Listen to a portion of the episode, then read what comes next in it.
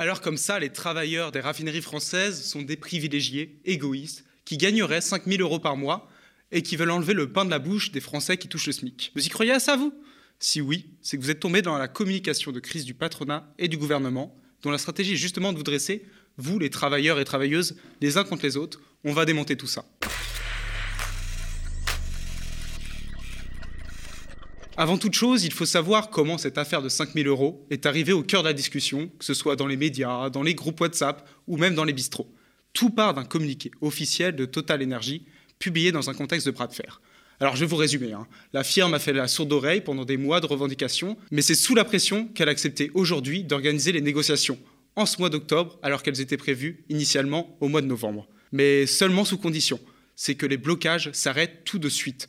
En gros, que les travailleurs et travailleuses abandonnent leurs moyens de pression. Mais le communiqué est encore plus stratégique que ça. Total a besoin d'orienter la colère sur les salariés pour éviter d'être mis sur le banc des accusés. Alors quoi donc de mieux qu'une grosse polémique sur les rémunérations? La rémunération mensuelle moyenne d'un opérateur de raffinerie de Total Energy en France en 2022 est de 5 000 euros par mois, intéressement, participation compris. 4 300 euros par mois hors intéressement. La bombe est lancée, une bombe destinée à fragmenter l'opinion publique française, le procès médiatique peut enfin commencer. Quel est, quel est le salaire moyen dans les raffineries? La rémunération moyenne, c'est euh, 5 000 euros par, euh, par mois.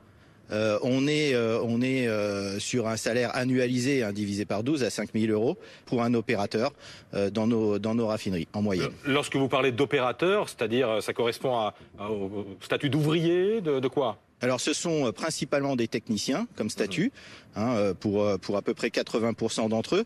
Euh, il y a 20% d'ouvriers, effectivement, et ce sont les, les personnes qui opèrent nos, nos, raffineries au quotidien euh, sur, des rythmes, sur des rythmes de, de oui. 3-8, donc en quart. C'est toujours assez marrant de voir des ultra-riches et le gouvernement essayer de se servir de l'indignation des travailleurs qu'ils ont eux-mêmes fragilisés, qu'on des travailleurs qui sont un peu moins à plaindre. Mais notons deux points. Petit 1, quand quelqu'un parle de rémunération, de rémunération annualisée, en évitant le mot salaire, il faut commencer à se méfier.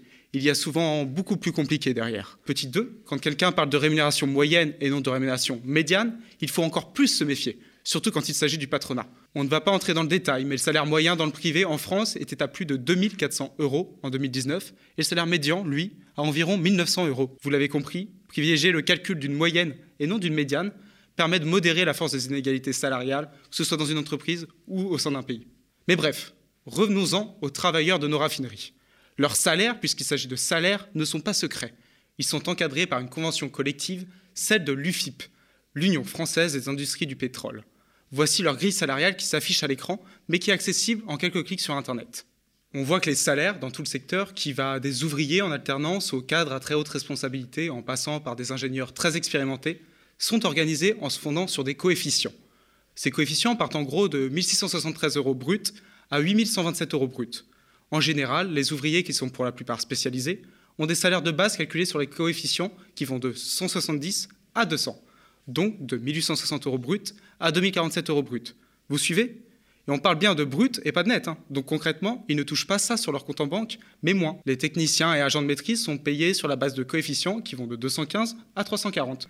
Vous l'avez compris, on est loin des chiffres fournis par leur patron. Alors oui, ces travailleurs peuvent avoir des primes, notamment quand ils travaillent sur la base de ce qu'on appelle les 3-8, c'est-à-dire des horaires qui impactent fortement leur qualité de vie, leur vie familiale, voire même leur santé et leur espérance de vie. 6h, 14h, 14h, 22h et 22h, 6h, les 3-8 vous donnent le droit à une prime mensuelle de 500 euros. Surtout quand on compte les heures de nuit qui se doivent d'être majorées en France.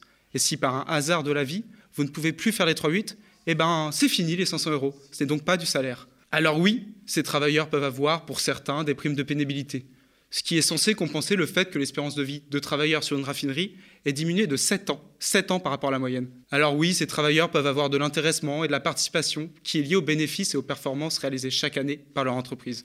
En cœur heureux quand on sait que les actionnaires qui n'offrent ni leur force ni leur santé à des multinationales comme Total ou ExxonMobil profitent bien plus des bénéfices réalisés que les travailleurs. Une fois de plus, les intéressements et les participations ne sont pas du salaire, ils peuvent varier d'une année à l'autre, de quelques centaines d'euros à quelques milliers d'euros. Mais au final, c'est le salaire, et rien que le salaire qui est la base qui permettra de calculer la retraite ou éventuellement l'assurance chômage de ces travailleurs. Puis de toute façon, des bulletins de paye circulent déjà sur les réseaux sociaux et témoignent de la réalité tordue par ce communiqué patronal.